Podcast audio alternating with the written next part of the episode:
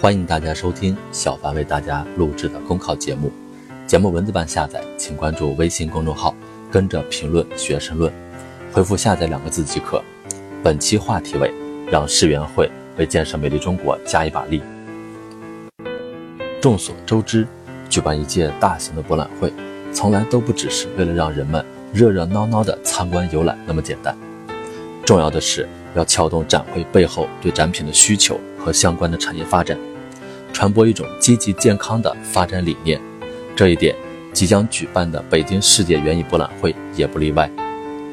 再有不到一个月时间，二零一九年中国北京世界园艺博览会将在美丽的归水河畔举办。这是自一九九九年昆明世园会之后，我国举办规模最大的一次 A 一类国际园艺博览会。实际上，二十年的时间里，我国已多次举办同类展会，多次举办是因为发展的需要。很长一段时间里，世界园艺博览会都是在发达国家举办的，原因不难理解。只有当一个国家的物质文明和精神文明都发展到一定水平时，人民才会对园艺这种关系到生态环境、审美的特殊行业产生需求。改革开放四十年来，中国经济社会全面发展。人民群众的物质生活和精神文化生活水平极大提高，因此对于园艺产品的需求也自然增多。在大力倡导建设生态文明的今天，这一需求尤甚。园艺是一门研究人与自然和生活环境和谐共生的艺术，它凝聚了人类的审美情趣、利用和改造生物的技术等多种智慧。自古以来，中国的园林艺术作为中华文化的一支瑰宝。影响了很多国家。去过日本的朋友都知道，日本的园艺非常发达，而且日本将本国园艺看作其文化中很重要的一部分，并且不遗余力地向外推广。了解园艺文化的人都知道，日本园艺的文化根源来自于中国。但是我们也必须要看到，日本的园艺在城乡建设中的应用得比我们好。因此，日本的环境优美，赏心悦目。当然。如果我们放眼世界，会发现很多发达国家的环境都是很美的，比如新加坡，整个国家就是一个园林城市，园艺融入城市建设的程度可谓登峰造极。今天的中国越来越重视生态文明建设，我们要建设美丽中国，具体来讲就是要建设美丽城市、美丽乡村，在这个过程中，园艺将起到很大的作用。现代园艺文化。与传统的私家园林或皇家园林艺术有所区别，它更多的是将园艺作为一种环境公共服务产品。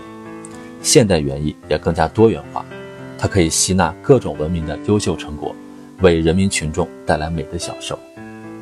同时，现代园艺的科技含量也越来越高，比如在北京世园会，人们将会看到能够在零下二十七度的低温下开花的月季。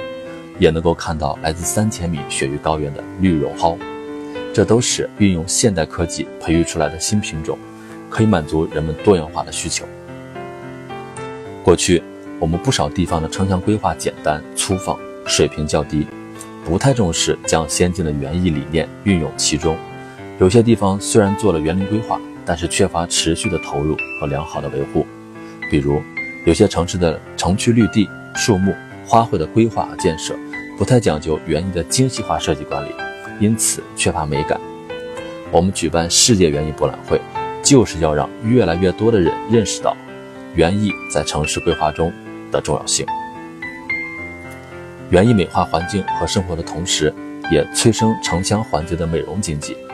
它对农业、生物工程、建筑、运输、旅游等多个领域都有巨大的拉动作用。这个产业规模有多大？据有关机构统计，二零一八年，我国仅与之相关的园林产业规模即达到五千五百八十一亿元，花卉产业规模达到一千五百六十二点零七亿元。正所谓绿水青山就是金山银山，美化城乡环境的园艺产业也是如此，让我们的城市美得舒心，美得实在。在这个美好的春天。北京世界园艺博览会的大门即将向世来自世界各地的游人开放。这扇门不仅通往一个美丽的园林展馆，同时也通往建设美丽家园的路径。